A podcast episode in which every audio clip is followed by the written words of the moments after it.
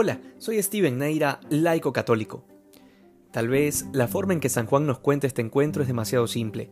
En otras palabras, carece de muchísimos detalles que el evangelista ha juzgado que no son necesarios para nuestra salvación. Y en efecto es así.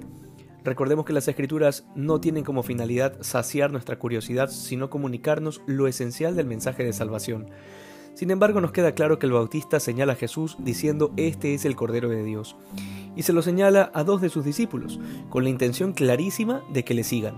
Y así, años de seguir a Juan Bautista se terminan inmediatamente para comenzar una nueva etapa, la etapa definitiva del discipulado que era seguir a Jesucristo.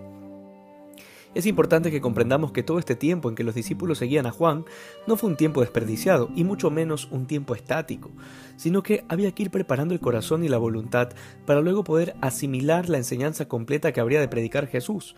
Por eso el Bautista era la voz que clama en el desierto, aquel que prepara el camino.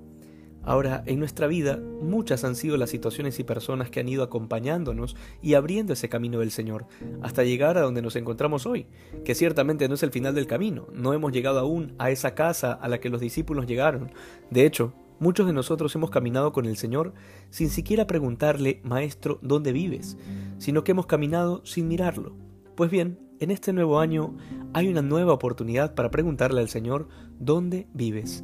y seguirlo mucho más en serio. Que hoy seamos más santos que ayer. Dios te bendiga.